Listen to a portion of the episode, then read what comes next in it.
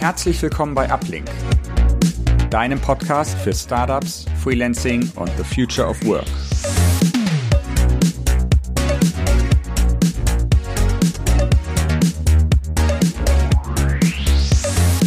Hallo und herzlich willkommen zu unserer mittlerweile achten Podcast-Folge von Uplink. Ich freue mich riesig. Ich habe heute Torben Rabe ähm, als Gast von unserem Partner ähm, Konto. Wir sprechen heute unter anderem über Finanzen, Inflation und die äh, Zukunftspläne von und für Konto. Ähm, vielleicht, Torben, möchtest du einmal kurz dich äh, und Konto vorstellen, bevor wir dann viele spannende Fragen haben, über die wir heute sprechen. Hi Nick, ja, vielen Dank für die Einladung. Ähm, ich bin Torben, ich bin der Country Director von Konto in Deutschland. Konto ist eine B2B Finanzmanagement-Lösung für kleine und mittlere Unternehmen, Freelancer, Startups, GründerInnen und äh, wir bieten für über 300.000 Unternehmen in Europa äh, eine Finanzmanagement-Lösung an, die wirklich ein Ziel hat, euch Zeit zu sparen und äh, damit ihr euch auf das Wesentliche konzentrieren könnt. Wir sind in vier Märkten aktiv, äh, in Frankreich, in Deutschland, in Italien und Spanien und haben 2017 angefangen. Äh, in Deutschland sind wir jetzt inzwischen der Marktführer in dem Segment, bieten, wie gesagt, ein Geschäftskonto als Basis an, aber auch weitere Lösungen, äh, wie zum Beispiel Karten, äh, Mitarbeiterkarten, äh, in Buchhaltungsintegration, Dativ-Schnittstelle äh, Rechnungsstellung an, die euch das Leben erleichtern sollen. Super cool. Da hat sich ja zum Glück in den letzten Jahren auch äh, einiges getan. Wenn ich nur daran denke, früher war es ja oft so, du warst irgendwie bei einer Bank, hast dann da ähm, logischerweise auch dein Geschäftskonto aufgemacht und die gängigen Services ähm, gar nicht so wirklich hinterfragt und bist da quasi für mehr oder weniger immer ähm, geblieben. Das hat sich ja zum Glück ein bisschen gewandelt. Genau, als Einstiegsfrage ähm, finde ich super spannend zu hören. Bist du generell äh, ein Fan von Neujahrsvorsätzen? Hast du deine Vorsätze von dem letzten Jahr erfüllt? Es geht ja jetzt vielen wieder so im Dezember, dass man so ein bisschen Revue passieren las, äh, lässt. Hat es alles geklappt oder ähm, sind immer noch dieselben Vorsätze auf dem Zettel? Total. Also ich bin Fan von Neujahrsvorsätzen. Ich glaube, ja, wenn man jetzt zum Ende des Jahres geht und äh, auch auf den Jahresanfang schaut, dann inspiriert mich das schon nochmal äh, rückzublicken, zu reflektieren, was lief jetzt gut im Jahr und äh, was lief nicht so gut. Und ich glaube, da ist eben die Chance drin, dass man einmal zurückblickt, innehält, reflektiert und ähm, das eben nutzt. Und das ist eben ein guter Zeitpunkt. Und es ist nicht sinnvoll, wenn man von vornherein überzeugt ist, dass man dass es nichts bringt und dass man es eh nicht einhält. Ähm, und je konkreter, desto besser. Meine persönlichen Vorsätze waren, dieses Jahr äh, mehr Zeit mit Freunden zu verbringen und auch draußen zu verbringen. Äh, ich meine, von 2021 auf 2022 war natürlich noch äh, Corona ein Thema. Und dementsprechend habe ich dieses Jahr auf jeden Fall dafür benutzt. War jetzt auch ein einfacher Vorsatz, aber wichtig für mich. Und nächstes Jahr ist es wirklich ein Hobby mehr zu betreiben. Und mhm. in dem Fall ist es Kitesurfen. Ah, cool. Hast du das schon mal, ist es quasi was, was du neu starten willst oder hast du das äh, schon mal gemacht? Ja, ich habe schon zweimal gemacht, aber immer nur zu kurz, immer drei Tage mit kurz und äh, mhm. danach nie wieder gemacht. Und dementsprechend muss ich wieder von neuem anfangen. Und dieses Mal will ich wirklich ein bisschen mehr Zeit investieren, damit ich dann auch wirklich am Wochenende in die Ostsee fahren kann, an die Nordsee, um das zu machen. Cool, das klingt ja auf jeden Fall mega. Ist ja auch von Berlin glücklicherweise gar nicht so weit äh, weg. Das kann man auf jeden Fall am Wochenende immer gut einplanen. Genau. Cool. Ja, wenn wir zu dem ersten Thema kommen, äh, alles, was sich so rund um äh, Finanzen dreht, für, äh, für Freelancer oder auch äh, generell, ist es ja einfach so, dass irgendwie gefühlt in der Gesellschaft aktuell so eine krasse Unsicherheit irgendwie mit einhergeht. Es gibt zum Teil weniger ähm, Projekte von Freelancer, weil jeder irgendwie so ein bisschen nicht so ganz so schlimm wie bei Corona, aber wieder so ein bisschen in so einer Schockstarre ist und lieber erstmal vorsichtig die Projekte weiter vorantreibt, ob sei es irgendwie mit äh, internen Ressourcen, bevor irgendwie Freelancer wieder ähm, eingestellt werden. Hast du denn irgendwelche Tipps, die du gerade insbesondere Freelancern geben würdest, um ihre Finanzen krisensicher aufzustellen, auch in Bezug auf Investitionen beispielsweise? Ja, also wir sehen das bei unseren Kunden äh, auf jeden Fall, ähm, dass die äh, Bestrebung schon da ist, dass man sich krisensicherer, krisensicherer aufstellen soll. Äh, grundsätzlich wichtig ist immer, aber ganz besonders zu Krisenzeiten Besinnung auf die Basics. Also das Fundament von einem guten Finanzmanagement hilft euch wirklich weiter. Und was meine ich mit Basics? Dazu gehören die Unterscheidung zwischen dem geschäftlichen und den privaten Finanzen, also die tatsächlich die Liquiditätsplanung von dem Geschäft auf der einen Seite und dem Haushaltsbuch, also das klassische Haushaltsbuch für die private Seite. Und ich glaube, das ist super wichtig, weil der Umsatz letztendlich nicht das gleiche ist wie der Gewinn. Und Gewinn ist wiederum nicht das gleiche wie Einkommen. Und diese äh, Dinge sollte man nicht verwechseln. Und wenn man eben das Private mit dem Geschäftlichen äh, nicht äh, unterscheidet, dann ist es eben so, dass man leicht in verschiedene Szenarien kommt. Wichtig ist natürlich auch die vollständige Kalkulation der Kosten, die entstehen, wenn man das, was man macht, auch anbietet. Äh, zum Beispiel Anmietung von Büroräumen, EDV, Werbung, Beratung, das sollte man alles mit einplanen, damit man tatsächlich einen ehrlichen Blick auf die Finanzen hat. Und ein Tipp, äh, den ich da geben würde, ist eben bei umsatzsteuerpflichtigen Einnahmen kann man die Umsatzsteuer der Kosten wieder gegenrechnen. Das ist natürlich äh, etwas, was viele, viele von euch wissen, aber immer mal wieder erstaunlich, wenn wir mit Kunden reden, dass manche das auch nicht wissen. Und ähm, ich meine, Steuern ist noch ein zentrales Thema. Auch deshalb, weil viele Selbstständige in den ersten Jahren oftmals aufgrund von Steuerzahlungen in Schwierigkeiten geraten. Äh, das sehen wir auch. Und im schlimmsten Fall eben deshalb scheitern, was natürlich äh, super bedauerlich ist, weil es vielleicht vermeidbar ist. Eine besondere Herausforderung, weil ich denke, viele, die auch den Podcast hören, äh, sind, haben vielleicht gerade auch erst angefangen. Und eine Herausforderung am Anfang ist eben, dass das Finanzamt noch keine Grundlage für die Berechnung der Steuerzahlung hat. Das heißt, du wirst nachträglich versteuert, aber in den darauffolgenden Jahren hat das Finanzamt ja die Grundlage für die mhm. Berechnung der Steuern. Und ab dem Zeitpunkt sind Vorauszahlungen nötig. Und da sollte man besonders aufpassen, weil hat man sich mit der Steuererklärung anfänglich zu viel Zeit gelassen, kann es sein, dass das Finanzamt auf einmal die Nachzahlung und Vorauszahlung in einem sehr kurzen Abstand haben will. Und das ist mhm. für viele Selbstständige dann natürlich ein Problem, auch ohne Krise eigentlich dieser Double Whammy. Und das ist eben, eben super wichtig. Also das Learning hier, Liquiditätsplanung sollte die Steuer, da sollte die Steuerrücklage eine oberste Priorität haben, denke ich mal. Deswegen kann es zum Beispiel Sinn ergeben, dass man ein separates Konto für die Steuerrücklagen hat. Eben äh, Unterkonten, in dem man sich organisiert, so einen besseren Überblick darüber, wie viel Geld man tatsächlich zur Verfügung hat. Es sieht vielleicht auf den ersten Blick recht viel aus, aber wenn man dann wirklich diese Steuerrücklagen berücksichtigt, dann vielleicht nicht.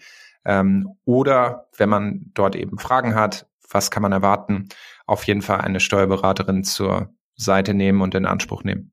Mhm. Also einfach quasi wie im Endeffekt ist der Freelancer sein quasi ein Mini Unternehmertum, wirklich überlegen, was muss ich abschreiben, ähm, wie viele Steuern werden fällig und die dann direkt ähm, zur Seite packen. Ähm, genau. Das heißt, in diesem ersten Jahr, wo ich noch nicht genau weiß, was quasi mein angepeilter Jahresumsatz ist, würdest du quasi auch sagen, wenn man am Anfang irgendwie vielleicht weniger einnimmt in den ersten zwei Monaten, merkt so diese grobe Kalkulation für das erste Jahreseinkommen, ähm, wird wesentlich besser als erwartet, dann natürlich auch die Steuernahmen dementsprechend eher großzügig, ähm, zu, also Ausgaben eher großzügig zu kalkulieren und beiseite zu packen, um diese Doppelbelastung zu vermeiden. Genau, zusätzlich würde ich noch sagen, dass man private Rücklagen sowieso aufbaut. Üblicherweise macht ein Notgroschen von sechs Monaten Sinn. In Krisenzeiten empfiehlt sich sogar, dass man sozusagen zwölf Monate anpeilt, mhm. sobald das möglich ist. Und da macht eben das Mehrkontenmodell auch Sinn, dass man sich das sozusagen jeden Monat ein bisschen zur Seite legt und damit dann einen Puffer äh, aufbaut. Mhm. Auf jeden Fall. Gerade im Freelancer sein ja nochmal anders als bei Festangestellten, wo du ja weißt, wenn irgendwie nichts mehr reinkommt, hast du ja quasi keine Absicherung mehr von ähm, Staatswegen zum Beispiel.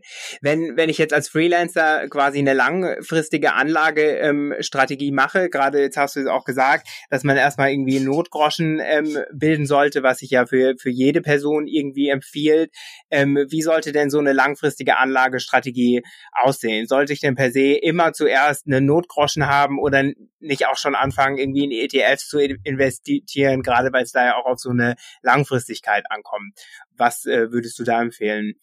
Ja, das ist eine gute Frage, die dir den Doppelgänger-Podcast kennen, die kennen das auch. Das ist keine Anlageberatung, was ich jetzt sage, weil ich bin natürlich kein Anlageberater. Ich kann, ich kann das sagen, was wir bei unseren Kunden sehen, aber auch ähm, was ich persönlich mache.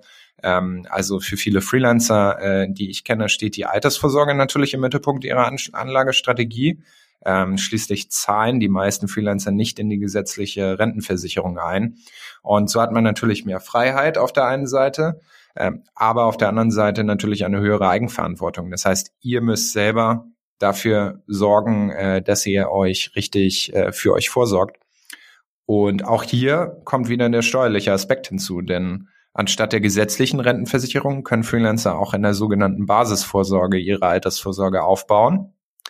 Und hier dürfen aktuell 94 Prozent der Vorsorgeaufwendungen von der Steuer abgesetzt werden. Mhm. Für wen das Sinn macht und wie viel man hier einzahlen sollte, bespricht man am besten mit dem Steuer- oder Finanzberater im Speziellen, wenn man dazu Fragen hat, weil das ist natürlich ein Thema, was einen über das ganze Leben begleitet, wenn man das Freelancer-Sein äh, für sich langfristig entdeckt hat. Ansonsten gilt natürlich, wer einen gewissen Anlagebetrag zur Verfügung hat und diesen mittel- und langfristig investieren möchte, teilt sich den Betrag am besten auf und diversifiziert. Ähm, also zum einen zeitlich diversifizieren, also man investiert nicht, wenn man jetzt Zehntausende von Euro hat, investiert man nicht alles auf einmal, sondern man investiert Stück für Stück. Da gibt es genügend Sparpläne, die man da machen kann. Dadurch hat man das zeitliche Risiko oder das Markteintrittsrisiko reduziert und dann natürlich auch, äh, in welche Industrien, in welche Portfolios, in welche Aktien man investiert, kann man auch diversifizieren. Ich glaube, hier, hier ist ganz wichtig eben, dass das Risiko und der äh, die Rendite eben im einem guten Verhältnis zueinander stehen. Da gibt es ja viele Angebote, die man dort nutzen kann. Absolut. Und wenn es jetzt gerade auch an, wenn, wenn wir jetzt gerade auch im Moment irgendwie sehen, hey, es herrscht äh, total die, die Inflation sind natürlich, heißt immer, man soll quasi irgendwelche Kursschwankungen und so aussitzen, ist oft, finde ich, immer auch leichter gesagt als getan. Ich glaube, gerade für Leute, die irgendwie erst anfangen zu investieren und noch nicht so gewohnt sind, dass die Aktienkurse eigentlich in der Regel immer hoch und runter gehen, ob jetzt eine Krise ist ähm, oder auch nicht, dass es einfach auch starken Schwankungen beeinflusst und man deswegen langfristig planen soll. Gibt es denn aber irgendwelche Mechanismen, die, die irgendwie gewährleisten, dass ich meine Investitionen ja relativ inflationssicher aufstellen kann? Ja, ich glaube, das ist eine große Frage, die viele gerade rumtreibt. Ähm, vielleicht nochmal zu dem vorherigen Punkt. Wichtig sind natürlich auch die Gebühren, in was man, in was man ähm, investiert. Also wenn man jetzt schon drei Prozent Gebühren zahlt für etwas, dann braucht man, dann die Inflation hinzunimmt, äh, dann muss man sehr viel Rendite erwirtschaften, um das überhaupt erstmal wieder reinzubekommen. Aber um auf die Frage zurückzukommen, wir haben die höchste Inflation seit Beginn der Nachkriegszeit. Äh, wir haben, glaube ich, im Euroraum jetzt zehn Prozent ähm, im Vergleich zum Vorjahr und äh, in Deutschland sogar etwas mehr. Und in den letzten Jahren hatten wir eben eine sehr niedrige Inflation. Und ich kenne das in, seit ich erwachsen bin, eigentlich auch nur so, dass die Inflation niedrig ist. Und die EZB hat natürlich in der Vergangenheit versucht, gegen diese zu niedrige Inflation entgegenzuwirken, indem die Geldmenge erhöht wurde. Lange Zeit ist nichts passiert. Dann kam die Corona-Krise und dann die Energiekrise und die Inflationsrate ist auf einen Schlag in die Höhe geschnellt. Also wirklich dieser Ketchup-Flaschen-Effekt dass wirklich auf einmal alles rauskam. Und äh, die Inflation und die Verteuerungsrate hat sich verlangsamt, aber es man weiß noch nicht, wie es sich entwickelt. Also es könnte sogar noch mehr sein. Es gibt leider keine pauschale Antwort darauf, wie man seine Investments jetzt wirklich gut mixt und vor der Inflation schützt. Es gibt natürlich spezielle Finanzprodukte, die an die Inflation oder zumindest an den an bestimmte Kennzahlen gekoppelt sind. Aber ich glaube wirklich hier wieder Fokus auf die Basics. Also das magische Finanzdreieck, sagt man ja normalerweise, ist Liquidität, Sicherheit und Rendite. Und ich glaube, im Fall von äh, Freelancern ist es wirklich eher ein Viereck. Also die steuerlichen Aspekte sollte man noch dazu nehmen. Und wenn ich die mal so durchgehe, dann hast du erstens die Liquidität. Mhm. Zu der Liquidität sollte man sich die Frage stellen, wie viel vom eigenen Vermögen man kurzfristig, mittelfristig und langfristig anlegen möchte. Und einige Experten empfehlen in der momentanen Situation mit der hohen Inflation, trotz der hohen Inflation, äh, den kurzfristigen Bereich etwas überzugewichten, um vor zukünftigen Überraschungen gewappnet zu sein. Sprich, wenn du jetzt bestimmte Sachen einloggst, äh, dann könnte dich das im Nachhinein äh, kosten, äh, sowohl tatsächlich Kosten oder eben Opportunitätskosten haben. Das heißt, in der Zukunft kannst du dann nicht auf die neue Situation reagieren. Das zweite ist Sicherheit. Bezüglich der Sicherheit muss sich jeder selbst überlegen, wie viel Risiko er oder sie eingehen will. Nochmal, ich kann eure Risiko, ja, Aversion oder euer Risikoprofil nicht einschätzen. Das ist äh, wirklich sehr individuell. Aber hier geht es ja meistens um die Schwankungen einer Anlage und man muss sich dann eben fragen, wie viel Schwankungen kann ich ertragen? Soll es plus minus fünf Prozent sein, zehn Prozent, zwanzig Prozent? Das ist so, glaube ich, das, äh, was man sich fragen muss, weil ähm, je höher die Volatilität, desto höher normalerweise auch die erwartete Rendite. Also je mehr Risiko, desto mehr Rendite sollte man zumindest erwarten. Das heißt, man muss selber sehen, äh, womit man zufrieden ist. Und die Rendite ist dann tatsächlich der dritte Punkt, wie schon angesprochen, die Rendite, die man sich wünscht und ob das in einem Verhältnis steht zu dem Risiko, was man, was man ja eingehen möchte. Mhm. Und ja, daraus ergibt sich dann, wenn man sich in dem Spiegel geschaut hat, ein Anlagemix aus verschiedenen Anlageklassen und äh, das ist eben das, was man machen kann. Also Aktien sind das eine, Immobilien wären, wären auch eine Möglichkeit, Edelmetalle, Rentenpapiere, Versicherung, Geldmarktprodukte. Da ist alles dabei, was man machen kann. Man kann natürlich immer auch ähm, nicht, also in verschiedene Indexfonds ähm, investieren, die das teilweise abbilden. Also wenn ich jetzt in meinen Trade Republic äh, oder Scalable Capital gehe, dann könnte ich auch sozusagen Derivate auf äh, Edelmetalle auf Rohstoffe sozusagen machen. Dafür muss ich mir jetzt keinen Goldbarren kaufen, theoretisch. Aber wie gesagt, es ist sehr individuell, kommt auf eure persönlichen und beruflichen Ziele an. Ähm, ob ihr jetzt sagt, ich möchte in drei Jahren eine, eine Wohnung kaufen, ähm, das heißt, dafür möchte ich sparen. Äh, da gibt es verschiedene Sachen, die man berücksichtigen muss. Die Inflation wird wahrscheinlich noch ein bisschen bleiben und darauf sollte man sich einstellen und äh, nicht denken, dass es morgen vorbei ist. Wie gesagt, es zeichnet sich ab, dass es zumindest nicht schneller, dass die Inflation nicht höher wird. Aber selbst wenn die Inflation bei zehn Prozent bleibt, dann ist es natürlich etwas, wo man das Bargeld vielleicht nicht immer nur auf dem Konto haben sollte, sondern eben auch arbeiten lassen sollte. Absolut, absolut. Ich glaube auch gerade, wenn man sich irgendwie so umhört, auch was ich so mitkriege von unseren Freelancern, hängt es auch immer super stark von ab, was für ein Anlagetyp man ist. Also ich glaube, dass man weiß irgendwie, okay, ich kann das und das machen, ist auch immer die Frage, wie aktiv möchte ich mich natürlich irgendwie, gar bei Aktien muss ich es natürlich regelmäßiger machen, mit meinen Investitionen beschäftigen oder eignet sich für mich irgendwie mehr eine Anlageform, die ohne mein monatliches Zutun von alleine läuft in Form von Sparplänen oder ähnlichem. Jetzt hast du es gerade schon angesprochen im Bereich ähm, steuerliche Aspekte, die man als Freelancer natürlich immer ähm, im Hinterkopf haben soll, gerade wenn es auch um Investitionen gibt. Gibt es denn jetzt ähm, irgendwie zum Jahreswechsel irgendwie welche nennenswerten Änderungen, ähm, die man auf jeden Fall auf dem Schirm haben sollte? Also generell muss man sagen, es gibt schon sehr viele Sachen, die man machen kann, steuerlich. Also da mhm. gibt es viele Sachen, äh, wo man mit einem Steuerberater zum Beispiel sehr weit kommt. Also wenn man eine gute vorbereitende Buchhaltung macht, dann mit dem Steuerberater spricht, dann ergeben sich wahrscheinlich viele, viele Sachen, die man machen kann. In, ich glaube, ich weiß nicht, ob es ein Mythos ist, aber ich glaube, 20 Prozent der Steuerliteratur weltweit, sagt man, sind in Deutsch. Wahnsinn. Das heißt, das heißt, das deutsche Steuerrecht ist schon recht komplex. Äh, das heißt aber auch, dass man, dass es viele Einzelfälle gibt, wo man, wo man etwas rausholen kann. Äh, was sich jetzt nächstes Jahr ändert, äh, sind drei Sachen, die spontan einfallen. Das eine ist die Entfernungspauschale wird ab dem 21. Kilometer auf 38 Cent angehoben. Mhm. Das ist rückwirkend zu Anfang 2022. Das mhm. heißt, das ist etwas, was cool. man vielleicht äh, in dem Einzelfall nutzen könnte. Es gibt einen höheren Grundfreibetrag und den Abbau der kalten Progression. Äh, das ist ein Thema. Und genauso wird die degressive Pro Progression verlängert ähm, für im Jahr 2022 angeschaffte bewegliche Wirtschaftsgüter. Das heißt, das sind alles Sachen, die, wo man, wo man sozusagen nochmal nachlesen kann dazu und man sollte es auf jeden Fall gehört haben, weil im Einzelfall, je nachdem, was man macht, kann das wirklich einen Einfluss haben. Mhm.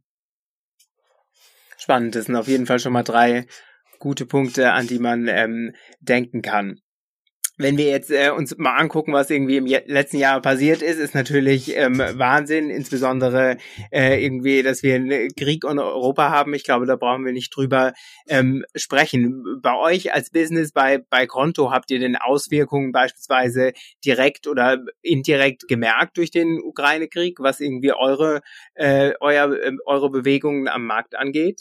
Ja, also ich glaube, wir merken alle, dass der makroökonomische Kontext, in dem wir uns aktuell bewegen, instabiler ist, als wir es in den letzten Jahren gewohnt waren. Also wieder, wir sind in einer Zeit, glaube ich, groß geworden, die meisten, wenn man jetzt ein bisschen jünger ist, wo die Inflation niedrig war, wo es keine Kriege zumindest in Europa gab. Wir hatten eine sehr lange Zeit von wirklich äh, Frieden und ähm, wirtschaftlicher Stabilität auch seit der Finanzkrise. Und das merkt man schon, dass das, dass der, die Umwelt instabiler geworden ist. Wir bei Konto schauen allerdings mit Ruhe in die Zukunft. Wir hoffen natürlich, dass ähm, äh, in Europa weiter Frieden herrscht. Wir sind sozusagen als Unternehmen, haben wir uns damals wirklich gesagt vom ersten Tag, wir wollen ein Unternehmen aufbauen, das auf lange Sicht Bestand hat und äh, fairerweise muss man auch dazu sagen, wir hatten im Januar unsere letzte Finanzierungsrunde, mhm. Series D, äh, wo wir 486 Millionen Euro eingesammelt hatten. Das war natürlich ein grandioser Zeitpunkt damals gewesen, äh, vor Februar. Und äh, das gibt uns natürlich auch das Polster. Ähm, das kam nicht von ungefähr. Wir haben mit unseren Bestandsinvestoren das größtenteils gemacht, die uns dann das Vertrauen geschenkt haben. Die glauben auch weiter daran. Ähm, aber natürlich, äh, das gibt uns ein bisschen mehr Ruhe, um uns auf unsere Ziele zu konzentrieren. Wir konzentrieren uns weiter auf unsere Stärken, also in erster Linie auf unser Geschäftsmodell, unser Produkt und unseren Kundenservice. Äh, das ist nämlich am wichtigsten, dass wir wirklich hier für die Kunden den besten Service bieten, 24 Stunden am Tag und äh, dementsprechend den Service weiter hochhalten, weil letztendlich äh, die Kunden in Deutschland oder in anderen europäischen Ländern brauchen immer noch ein Geschäftskonto, je nachdem äh, und unabhängig davon, wie die makroökonomische Lage ist. Cool, das klingt ja auf jeden Fall nach einem spannenden Jahr, das wir haben. Ich meine, ihr habt nicht Glück gehabt, Glück gehabt klingt immer blöd. Ihr habt richtig, glaube ich, geplant und ähm, natürlich ähm, da Investoren überzeugen können. Ich habe es mitbekommen, teilweise bei Kunden, teilweise bei ähm, ja auch bei Freunden, die in Startups arbeiten, dass viele auch mit Investitionen noch gerechnet haben, die dann leider doch nicht so bekommen haben und auch ein paar ähm, Werber am Markt, die man kennt, die leider den Betrieb dementsprechend, wie man so schön sagt, einstellen mussten. Hast du denn persönlich so einen Tipp oder irgendwelche Best Practices, die du gerade auch Startups mit an die Hand geben kannst, wenn sich das Investorenverhalten eben auch einfach ein bisschen ändert und es quasi schwerer ist oder die Hürden einfach ähm, angehoben werden, um an ähm, Kapital zu kommen. Ja. Ich glaube, in den Zeiten ist es umso wichtiger, einen Mehrwert für die Kunden zu bieten. Und äh, klar, es wird zweimal überlegt, für was man Geld ausgibt.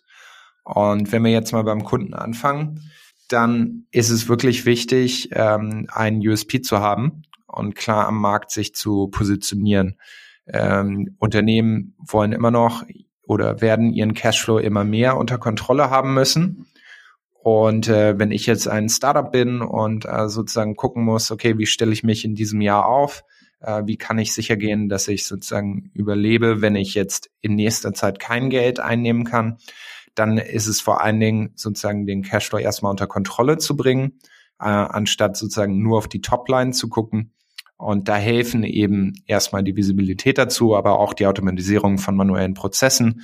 Das spart nicht nur Zeit, sondern eben auch verhindert typische Fehler, die Unternehmen in, gerade in Krisenzeiten nicht passieren sollten. Und das zweite dazu ist eben keep it lean. Also wirklich gerade am Anfang macht es Sinn, die eigenen Ressourcen sinnvoll einzuteilen und so viele Teilprozesse die vielleicht nicht direkt Wert für die Kunden schaffen, zu automatisieren, also und überflüssiges radikal auszuschneiden und äh, Teilprozesse outsourcen, damit eben der Fokus auf den Kernprozessen besteht. Bei mhm. Konto ist es so, im Sales-Prozess oder Kontext heißt es eben, dass wir uns nur noch auf die wertstiftendsten Aktivitäten des Sales-Teams konzentrieren.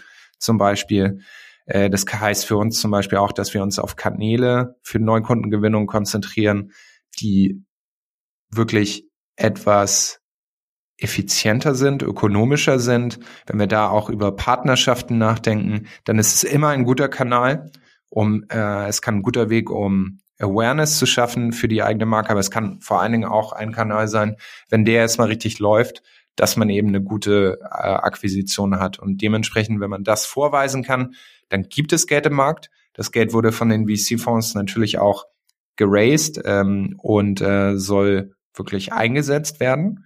Das ist so ein bisschen die Glaubensfrage im Markt, wo man nicht weiß, wie sich das entwickeln wird. Mhm. Ja. Ähm, einige sagen, okay, die Taschen, die Taschen sind voll und das soll ausgegeben werden in neue Startups und das wird jetzt in 2023 kommen.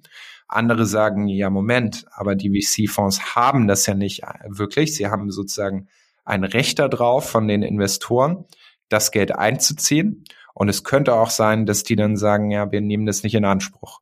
Mhm. Also da weiß man noch nicht genau, wie, in welche Richtung das gehen wird. Aber wenn man selber sozusagen das Beste ist eigentlich auf Profitabilität hinzuarbeiten, weil ab dem Zeitpunkt hat man wirklich sein Glück in eigener Hand. Man kann mhm. das Gaspedal drücken oder auch nicht, aber man hat den Druck in dem Sinne nicht, äh, da wirklich auf die nächste Runde hinzuarbeiten. Und dementsprechend ist das, glaube ich, ein wichtiger, wichtige, wichtiger Hebel, den man da ziehen sollte.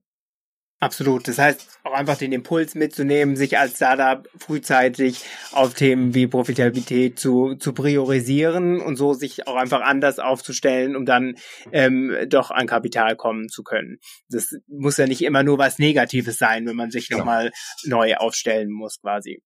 Genau. Was ich auch höre im Markt ist natürlich, dass wenn man jetzt anfängt, ähm, es immer noch so ist, dass man ähm, nicht relativ leicht, aber schon äh, zu Geld kommt, wenn man gerade neu angefangen hat, aber eben das bestimmte äh, Series A, Series B, dass das schon herausfordernd ist ähm, für Startup-Investitionen.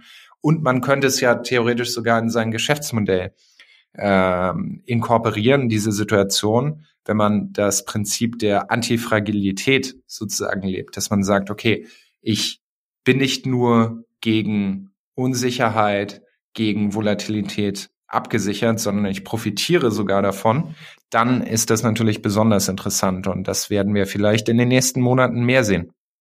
Es bleibt auf jeden Fall spannend. Ich habe noch eine kleine Abschlussfrage, die ich äh, meinen Gästen immer stelle. Hast du denn ein Tool, was jetzt vielleicht nicht gerade allseits bekannt ist, ähm, was du privat oder im unternehmerischen Kontext nutzt, was du total empfehlen kannst oder ein Buch, was du in letzter Zeit gelesen hast, was, was dich äh, inspiriert hat? Gut, ich fange mal mit dem Tool an und dann äh, spreche ich über das Buch. Ähm, ein sehr gutes Tool, was wir bei uns benutzen, heißt Chattermill. Mhm. Ähm, also Chat wie eine Chat, äh, Chattermill. Und dieses Tool erlaubt uns von verschiedenen Data Lakes äh, Kundenfeedback einzusammeln durch Natural Language Processing auszuwerten, zu kategorisieren und dann eben zu sehen, wo negatives Feedback zum Beispiel kommt, äh, was verbessert werden kann, wo positives Feedback kommt, ähm, weil wir haben eben Feedback über verschiedene Kanäle. Wir fragen unsere Kunden nach einem Monat, nach sechs Monaten, nach zwölf Monaten äh, Fragen für den Net Promoter Score. Wir haben aber auch Feedback über die über den App Store, über Trustpilot und so weiter äh, wo wir ja eben, also im MPS-Bereich sind wir jetzt über 70 ähm, für Deutschland, aber auch äh, auf Gruppenebene. Ähm, bei Trustpilot sind wir bei 4,7 von 5 und äh, dementsprechend hilft uns das eben, weil wir als Unternehmen das als Kern-KPI auch haben, den Net Promoter Score und dementsprechend super gut, einen guten Austausch zu finden, auch das wichtige Feedback von all der Noise zu unterscheiden, ist super wichtig für uns und hilft uns eben, unser Produkt und unseren Service zu verbessern. Und zu dem Buch, äh, interessant, dass du fragst. Ich habe gerade ein Buch angefangen, das nennt sich Brief. Mhm. Und ich habe gerade angefangen, ich weiß nicht, wer es geschrieben hat. Es ist ein gelbes Buch. Äh, und es geht um die Kunst oder die Wissenschaft des Atmens. Wirklich, also der Name ist mhm. Programm. Und dass wir alle falsch atmen. Äh, viele von uns atmen durch den Mund und eigentlich sollten wir durch die Nase atmen. Und das führt eben dazu, dass man sozusagen im äh, Nasenbereich häufig äh, Krankheiten hat, äh, dass man nicht richtig Sauerstoff zu sich nimmt, dass man sich krank atmen kann. Und dadurch atme ich jetzt bewusster, würde ich sagen, und äh, versuche es zumindest und äh, nehme das erstmal mit. Also das kann ich empfehlen. Cool, ich habe auch gerade mal kurz parallel nachgeguckt, ist von äh, James Nestor, das packe ich auch allen Zuhörern nochmal in die Show Notes. Witzig, dass du das sagst, weil ich kann das auch total ähm, bestätigen. Ich mache seit einem halben Jahr regelmäßig Yoga und da sind auch super viele Atemübungen dabei, die irgendwie einfach da, wo es darum geht, durch das eine oder das andere Nasenloch einzuatmen. Und sobald man sich mal bewusst macht, wie man oft so im alltäglichen Leben auch einfach so ähm, flach, eine flache Atmung hat, wenn man gestresst ist oder am Arbeiten ist und immer mal wieder bewusst sich äh, auf die richtige Atmung fokussiert, was es für einen Unterschied macht, allein wie man sich jeden Tag ähm, fühlt. Deswegen ähm, super coole Empfehlung, werde ich mir auf jeden Fall selber auch mal anschauen. Sehr cool. Perfekt. Ich danke dir ähm, für deine Zeit und ähm, genau, werde alle Bücher etc., die du erwähnt hast, gerne ähm, in die Show Notes packen und äh, wünsche dir noch einen super tollen Nachmittag. Vielen Dank, Nick. Vielen Dank euch allen.